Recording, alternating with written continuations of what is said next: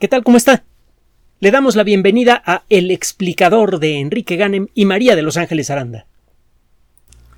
En 1966 comenzó un fenómeno en la televisión que incluso al día de hoy sigue teniendo un gran impacto. Fue estrenada la serie Viaje a las Estrellas. Es una serie que duró tres temporadas no fue una serie muy duradera que digamos, funcionó bien y punto. Sin embargo, generó una afición profunda en muchas personas justo en la época en la que comenzaban los viajes espaciales tripulados.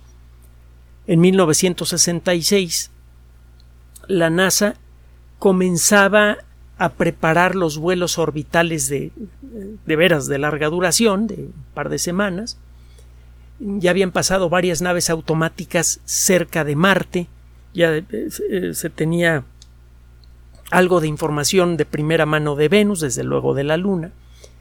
Y bien, pues el ritmo de desarrollo de la tecnología prometía que estas, estos primeros ensayos no tripulados y tripulados mm, para la exploración del sistema solar serían seguidos por naves tripuladas al corto plazo cosa que sí sucedió, cuando menos a la Luna, y después, en muy poco tiempo, en cuestión de una década, dos décadas, empezaríamos a ver ciudades en la Luna.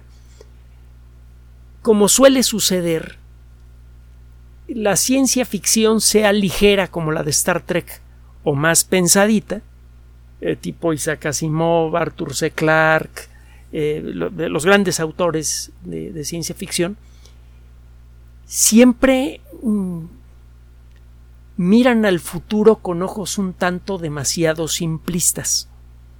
Cuando usted ve cualquier proyección hacia el futuro en el mundo de la ciencia ficción, y lo hemos comentado en muchas ocasiones, encontrará que estas visiones futuristas eh, se sienten como mínimo someras y muchas veces ridículas. ¿Cuántas veces hemos hablado del caso de, de la Tierra a la Luna de Julio Verne? Que era eh, algo completa, total y absolutamente impracticable. Era absurdo lo que proponía Julio Verne incluso en la época en la que lo propuso. Pero el Apolo 8 repitió casi exactamente la trayectoria de, de, vuelo de la nave de Verne, tenía la misma forma, llevaba tres personas, la lanzaron casi del mismo lugar y acuatizó casi exactamente en el mismo punto predicho por Verne. Entonces la ciencia ficción siempre que ve al futuro lo hace de manera distorsionada. Y esto es especialmente notable si se trata de un medio de comunicación masiva que por su naturaleza está destinado a presentar cosas someras. Un programa de televisión de media hora y más en aquella época, en horario familiar, no podía aspirar a presentar eh, ideas muy avanzadas ni a hacer proyecciones tecnológicas realmente bien pensadas de lo que podría haber ocurrido en el siglo XXIII, que es donde se supone ocurre la historia de Star Trek. Eh, si usted ve uno de los capítulos viejos, pues es, le, va a dar risa, eh, comenzando por los uniformes, y eh, si profundiza un poco, va a encontrar muchas cosas incómodas. Por ejemplo, la estructura militar, incluso los nombres de los grados en la cadena de comando, el nombre mismo de la nave, eh, la creación de una federación de planetas eh, eh, comandada desde luego desde la Tierra e incluso desde los Estados Unidos, etcétera, etcétera, etcétera. no es, en, ese sentido, la serie no era muy... Pues, apenas merecía el, eh, pertenecer a la categoría de ciencia ficción. Más bien parecía eh, una, una, serie de, de aventuras muy ligera para niños. Frecuentemente, la ciencia ficción, incluso la grotesca, se acerca mucho a la realidad. Ya hablamos de Verne y hay montones de otros casos de, de historias de ciencia ficción que predicen cosas que probablemente tiene usted en la mano en este momento, incluyendo el dispositivo con el cual nos está escuchando. Pero eh, en el caso de Star Trek hasta ahorita no ha ocurrido ninguna coincidencia. se creía que había una. El personaje más popular, o, cierta, o cuando menos uno de los más populares, era el señor Spock. Eh, si usted vio la serie seguramente lo recordará o si ha visto la nueva serie de películas. Spock se supone que viene de un planeta que gira alrededor de una estrella que está en una constelación que todavía se puede ver por estas fechas, el río Erídano. El río Erídano es un, chorro de, estrellas muy, muy, delgadito y muy, eh, muy poco nutrido. Las estrellas no son muy brillantes. En un cielo apropiadamente oscuro usted sí puede ver lo que parece ser una línea de estrellas que corre una distancia importante desde los pies de la constelación de Orión hasta cerca del polo sur celeste. Es allí en donde encuentra la única estrella realmente brillante de esta constelación, que se llama Achernar, que por cierto es toda una historia. Achernar es una estrella supergigante que gira muy rápidamente sobre su eje, está ovalada, es eh, una de las estrellas que, que gira más rápidamente sobre su eje, de las estrellas normales que giran eh, sobre su eje. las estrellas muertas, las estrellas colapsadas giran mucho más rápido sobre su eje, pero son mucho más chiquitas. Esta es una estrella grandotota, gigante, que emite decenas de miles de veces más luz que el Sol y que tarde o temprano va a reventar como supernova. Entre las estrellas que hay en esta constelación, hay una en particular que, bueno, se puede ver con telescopio, se puede ver a simple vista en eh, eh, cuando las condiciones son realmente buenas, cuando tiene usted un cielo completamente despejado y tiene usted una vista excepcional. Se supone que a simple vista una persona normal puede ver hasta estrellas de sexta magnitud. El sistema para medir la intensidad luminosa aparente de las estrellas ya es muy viejo. Otro día platicamos cómo, cómo es que fue inventado, porque si no vamos a, a salir de lo que le quiero contar el día de hoy.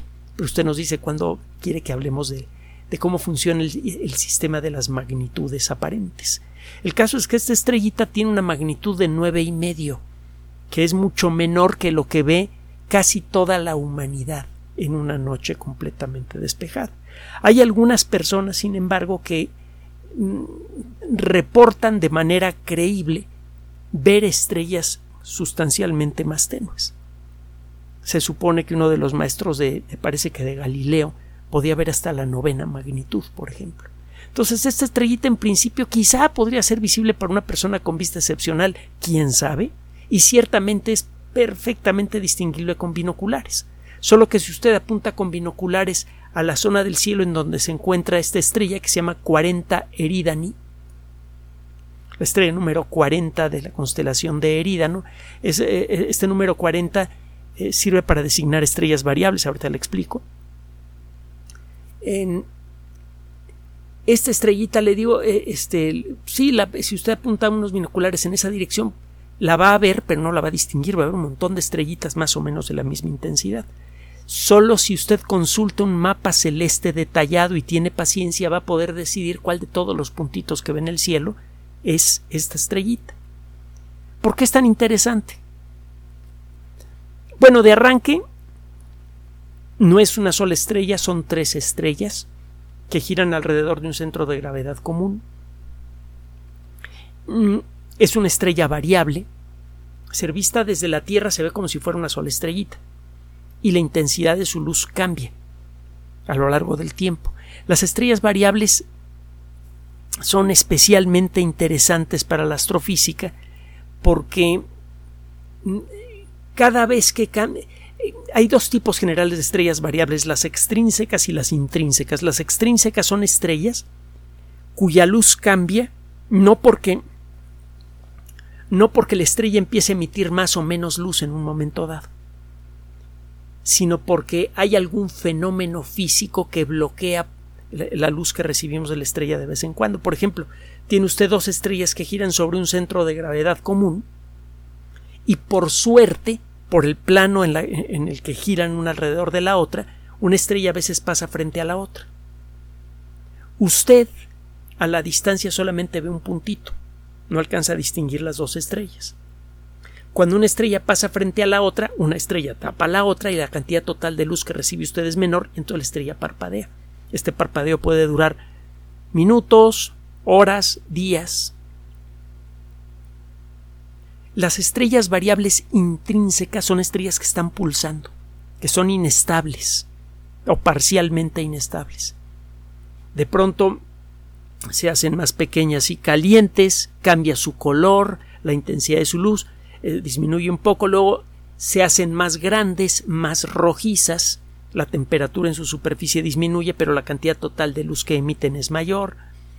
El tratar de el estudiar estas estrellas y tratar de explicar lo que está pasando en su interior ha servido en mucho para entender cómo funcionan los átomos. A final de cuentas, lo que le da energía a una estrella es la unión de átomos sencillos para formar átomos más grandes. Por ejemplo, unir átomos de hidrógeno para formar helio. Eso libera una cantidad fabulosa de energía, que lo hemos, la hemos repetido aquí en la Tierra por una fracción de segundo.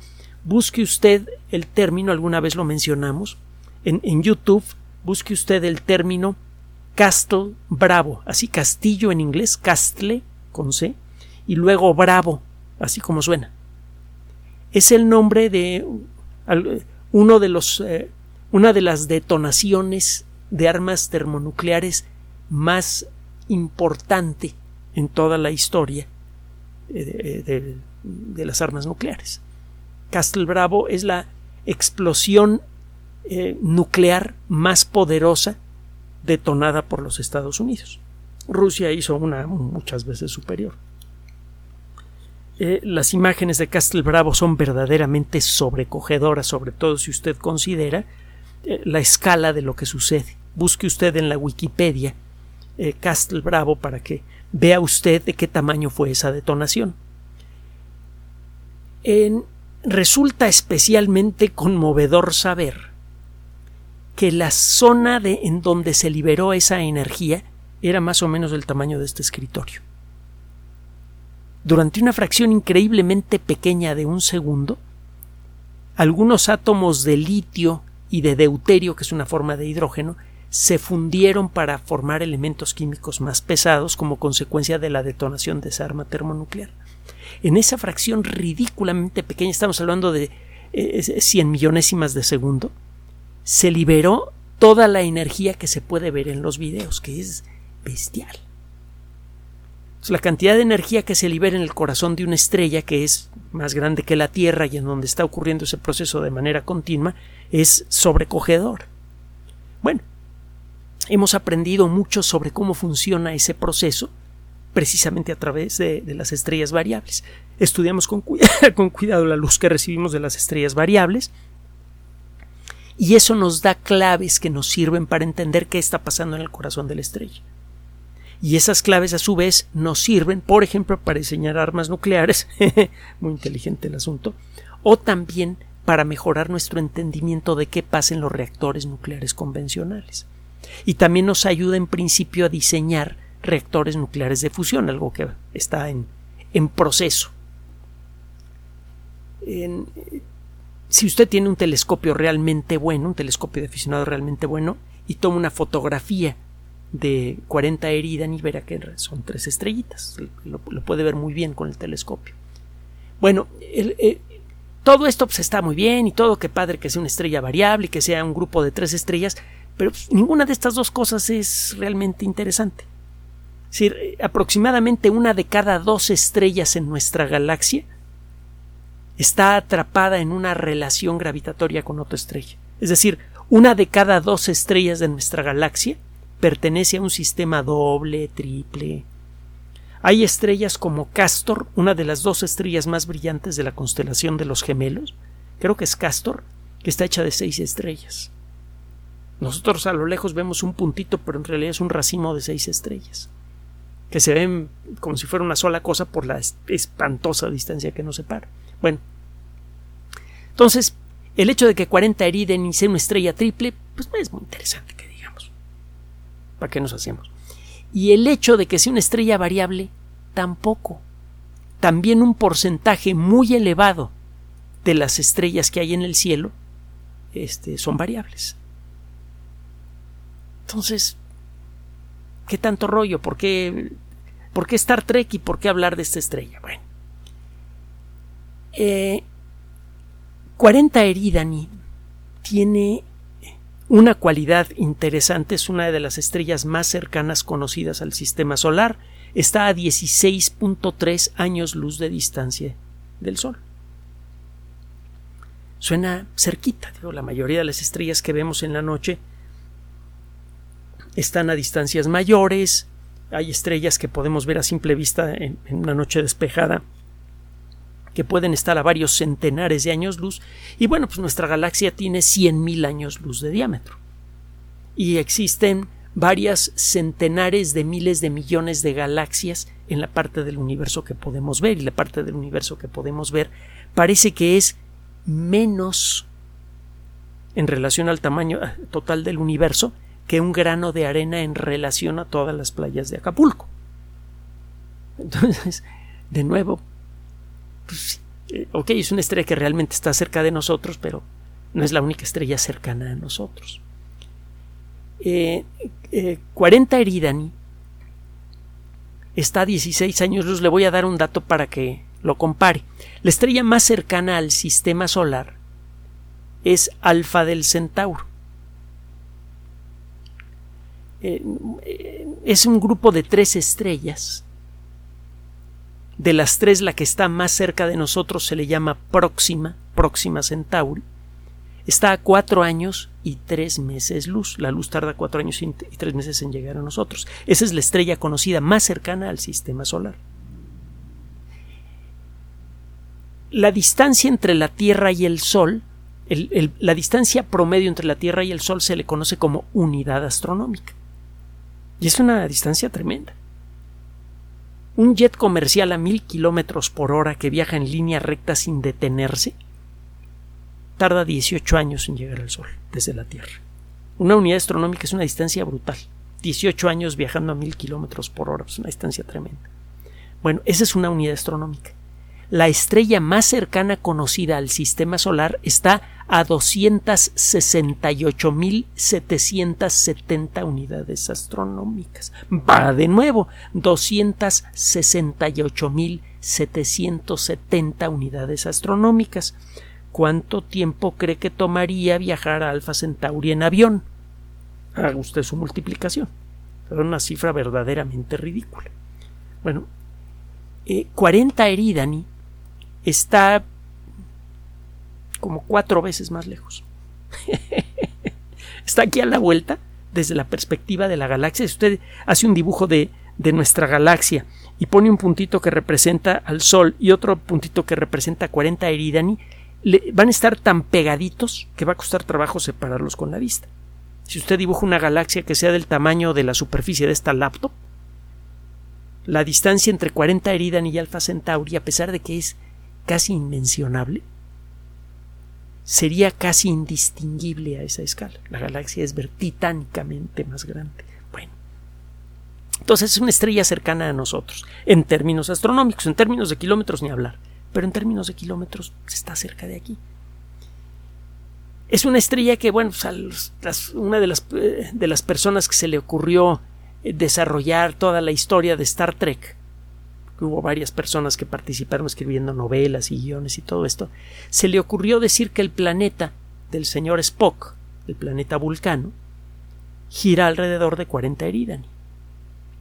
Supuestamente alrededor de la estrella más brillante de las tres que forman el sistema 40 Eridani. Es decir, 40 Eridani A, la estrella más grande y más brillante. La segunda estrella más grande y más brillante es 40 Eridani B y luego 40 Eridani C.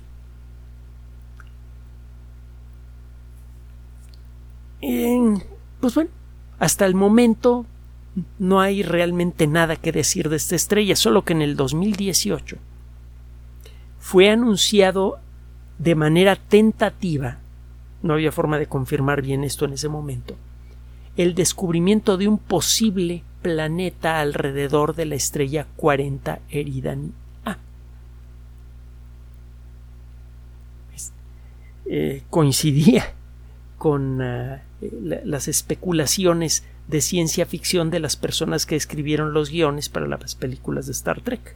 que por cierto son mucho más ricos eh, esos guiones, las novelas eh, que se derivaron de ellos que las películas mismas. Inmediatamente, ya se imaginará usted, montones de, aficionados a, la serie Star Trek eh, escribieron cartas solos o en grupo a la Unión Astronómica Internacional, que es la organización destinada a, controlar, entre otras cosas, toda la nomenclatura astronómica. Es la Unión Astronómica Internacional, que es verdaderamente internacional, la que decide, por ejemplo, qué nombre se le pone a los cráteres en la Luna o en cualquier otro cuerpo celeste, es la que acordó por consenso cuáles son los límites entre las constelaciones, cuántas constelaciones se iban a reconocer, se llegó a 88, etcétera, etcétera, etcétera. Entonces, en pocas palabras, quien le pone nombres, entre otras cosas, a los planetas descubiertos alrededor de otras e-, estrellas. Y se viene una avalancha, ya se imaginará, de personas que decían, oigan, pónganle vulcano a ese planeta, no sean tontos. Debo reconocer que la serie a mí pues, nunca me emocionó mucho, ni de broma. Las películas, bueno, pues, tienen sus efectos especiales interesantes y todos están buenas para pasar el rato, pero no van más allá en términos de ciencia ficción que la guerra de las galaxias, que no tiene nada de ciencia ficción, es, una eh, lo que le llaman una ópera cósmica. Es una serie de aventuras con aves espaciales en lugar de camellos, por ejemplo. Pero, bueno, este, hasta yo habría firmado este, una petición para que le pusieran Vulcano, nada más por el rollo de la ciencia ficción. Bueno, en, eh, una de las características más importantes de la ciencia, y lo hemos mencionado en muchas ocasiones, es que en la ciencia se vale, de hecho es obligatorio, mm, examinar continuamente todo lo que se cree saber sobre, sobre todo. No existe en el mundo de la ciencia una sola idea que sea intocable. Todos los conocimientos en el mundo de la ciencia están sujetos a revisión. Todos. Y a diferencia de lo que sucede en el mundo de las leyes, cuando se toma una decisión ya se queda esa decisión y vámonos a la siguiente, en el mundo de la ciencia es obligatorio el dejar siempre abierta la opción a revisar algo que creemos bien sabido. Ahí tiene usted el famosísimo ejemplo que tantas veces hemos mencionado de la teoría de la gravedad de Newton, que se supone que era perfecta, maravillosa, impecable, etcétera, y en el siglo XX fue reemplazada por completo por la teoría general de la relatividad. Cuando se, se suponía que era el ejemplo más perfecto de, ah, de, una idea científica, la teoría de la gravedad de Newton. Bueno, le comento todo esto porque acaba de aparecer un trabajo en prepublicación. Lo hemos comentado en otras ocasiones cómo funciona esto. Usted tiene eh, hace un trabajo científico muy importante y para que otra persona no duplique su esfuerzo y publique primero que usted, usted prepublica su artículo en un eh, portal reconocido por todo, eh, por todo el mundo de la ciencia que se llama Archive, A-R-X-I-V, Archive. Usted prepublica su trabajo, aunque no ha sido revisado por expertos, mientras al mismo tiempo manda copias de ese trabajo a las principales revistas científicas especializadas en lo que usted hace. Este artículo ya está en revisión y es muy probable que sea aceptado para publicación dentro de poco. Ya, tiene eh, apalabrada la posibilidad de ser publicado en dos revistas astronómicas importantes. parece que, que sí tiene sustancia. El caso es que estas personas se adelantaron a publicar para que alguien no les comiera el, el mandado. Y lo que publican es lo siguiente para detectar un planeta alrededor de una estrella no se puede utilizar en la mayoría de los casos un telescopio en forma directa. Si no va a ver usted la estrellita y a los planetitas girando a su alrededor. Hay unos pocos casos en donde esto sí ha ocurrido. Utilizando algunos de los telescopios más importantes en el mundo de la astronomía, con los sensores más avanzados y en circunstancias especialmente favorecedoras, ha sido posible tomar fotografías de planetas que giran alrededor de otras eh, de otras estrellas. Hay una cosa que se llama el Proyecto 1640. Búsquelo en inglés. Project 1640. Es un proyecto que utiliza el gran telescopio de Monte Palomar de 5 metros de diámetro, que por muchas décadas fue el más grande del mundo y sigue siendo una, eh, una máquina verdaderamente imponente de 500 toneladas que está tan bien equilibrada que se puede mover con una sola mano. Eh, están utilizando ese telescopio viejo pero muy bueno, con sensores ultra avanzados, y eh, en, la página web de esta organización, Project 1640, aparece una estrellita y planetitas a su alrededor. Es un caso así excepcional. Normalmente para detectar planetas alrededor de otras estrellas utiliza usted técnicas eh, indirectas. Necesita usted primero que nada tener la suerte de observar a una estrella que tiene planetas a su alrededor y que los planetas al girar alrededor de su estrella eh, pasen frente a ella. Esa es una técnica. Usted detecta eh, disminuciones muy peculiares en la intensidad de la luz de una estrella que se repiten cada cierto tiempo. Si el planeta tarda cinco años en darle la vuelta a su estrella, pues cada cinco años ve usted un parpadeo muy peculiar. Otra posibilidad consiste en detectar eh, que, la estrella se está zarandeando. Cuando un planeta gira alrededor de una estrella y lo hace más o menos en el mismo plano que nuestra línea visual con la estrella, la estrella a veces se acerca y a veces se aleja de nosotros. Este zarandeo increíblemente pequeño, pero detectable, que es producido por el jalón gravitatorio de un planeta que está girando alrededor de esta estrellita, lo podemos ver aquí en la Tierra analizando el espectro de la estrella. Usted hace pasar la luz de la estrella por un prisma o algo que actúe como un prisma, obtiene un arco iris, aparece una serie de rayas oscuras que parecen como un código de barras que le dicen cuál es la composición química de la atmósfera de la estrella. Si usted ve que todo el patrón de rayas a veces se mueve hacia el rojo y a veces se mueve hacia el azul, y esto lo hace de manera regular, de manera rítmica, eso significa que la estrella a veces se acerca a nosotros y entonces todo este patrón de rayas se corre hacia el color azul y a veces la estrella se aleja de nosotros y el patrón de rayas se mueve hacia el rojo. Con la luz pasa lo mismo que con el sonido de una ambulancia. Cuando se acerca a nosotros el sonido se escucha más agudo, cuando la ambulancia se aleja el sonido se escucha más grave.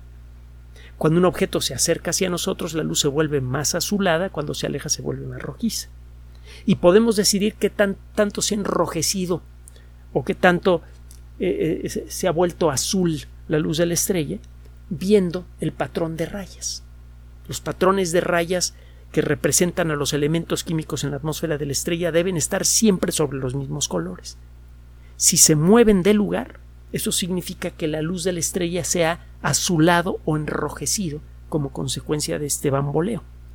Usted ve la estrella y ve que a veces se hace más azul de lo normal, a veces más rojo, y esto se repite de manera continua. Usted puede a partir de eso calcular la distancia a la que se encuentra de la estrella el objeto que la está zarandeando y la masa del objeto. Si la masa es muy chiquita, usted sabe que se trata de un planeta. Nunca ve al planeta con ninguna de las dos técnicas, la de, la de los eclipses y la del zarandeo, pero puede ver los efectos de su existencia. El problema es que estas técnicas indirectas son imperfectas. Resulta que el, descubrimiento de 40 Eridani, anunciado en el, de, un planeta alrededor de 40 Eridani A, eh, realizado en el 2018, se basaba en, en este bamboleo. Y este grupo de astrónomos se puso a estudiar esta estrella porque no se había podido confirmar el descubrimiento y se dio cuenta de un detalle muy peculiar. Usted puede, estudiando la luz de una estrella de nuevo, darse cuenta de cuánto tiempo le toma a la estrella girar sobre su eje. Y resulta que el tiempo que se supone le toma a este planeta, al, supuesto vulcano, girar alrededor de 40 Eridani es exactamente el mismo tiempo que le toma la estrella girar sobre su eje. Esto es muy inusual.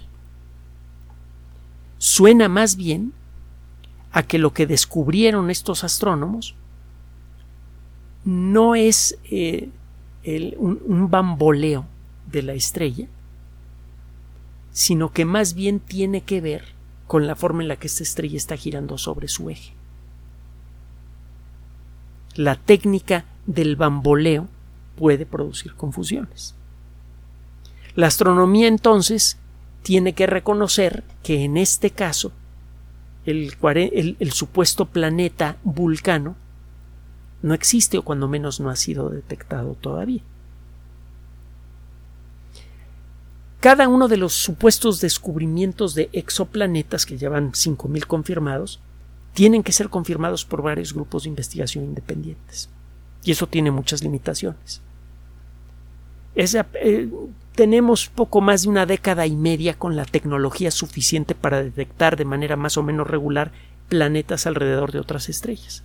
Si un planeta le toma 10 años girar alrededor de su estrella, para confirmar el descubrimiento tenemos que esperar 10 años para volver a ver los parpadeos o los zarandeos que sirvieron para eh, mm, eh, decir que esa estrella era candidata a tener un planeta. Es hasta que no se empieza a repetir de manera regular el fenómeno de parpadeo o de zarandeo que podemos decir con seguridad aquí hay un planeta. Y en esas estaba 40 Eridan. Lo que encontraron estos investigadores para este caso es que lo que se creía que era el descubrimiento del planeta de Spock era en realidad eh, la observación de un fenómeno astronómico diferente. Así va la ciencia. A veces un brinquito para adelante, a veces un brinquito para atrás. El caso es que todos esos brinquitos son muy informativos. La ciencia es una de las pocas actividades que se beneficia de sus propios errores. Cuando se anuncia un descubrimiento y luego hay que retractarlo, cuando se cree que existe un cierto mecanismo que sirve, por ejemplo, para controlar el funcionamiento del sistema inmune y luego descubrimos que no, cada vez que encontramos un error en nuestra forma de pensar, el mecanismo que sirve para descubrir ese error nos permite refinar los siguientes trabajos que hacemos. Cada vez que se comete un error en el mundo de la ciencia, el resultado final es más conocimiento. Es probablemente la única actividad humana en donde esto ocurre. Si eh, hemos insistido en muchas ocasiones, ya para terminar, que la ciencia tiene mucho que ofrecerle a la colectividad humana. Por un lado está la tecnología, que es maravillosa, que el Internet, que las medicinas, que las vacunas de, este, rápidas, altamente efectivas contra COVID-19, etcétera, etcétera. Montones de cosas. Eso nadie lo discute. Pero hay otro factor que es todavía más importante, más urgente para, la, para que nuestra sociedad se vuelva razonablemente decente para todos. La ciencia nos enseña a pensar de manera objetiva, fría, calmada y colectiva. Este es un buen ejemplo. Si pudiéramos extender esta capacidad para aprender de nuestros propios errores y salir empoderados de esa experiencia para otras actividades humanas como la política, la economía, etcétera, etcétera, el progreso general de la sociedad humana podría acelerar mucho. La ciencia tiene mucho que ofrecernos y no solo tecnología la ciencia puede enseñarnos a pensar mejor y con ello a hacernos mejores.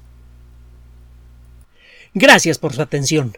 Además de nuestro sitio electrónico www.alexplicador.net, por sugerencia suya tenemos abierto un espacio en Patreon, el explicador Enrique Ganem, y en PayPal, el explicador patrocinio por los que gracias a su apoyo sostenemos este espacio. Puede usted descargar gratuitamente estos audios en formato MP3 en Spotify y en iTunes como El Explicador sitio oficial y en SoundCloud como El Explicador y con formato de video en YouTube en El Explicador sitio oficial. Recuerde nuestras redes sociales de siempre, Twitter Enrique-Ganem y en Facebook Enrique Ganem sitio oficial, El Explicador y los grupos que usted ya conoce Finalmente, el explicador siempre somos María de Los Ángeles Aranda y Enrique Ganem. Gracias.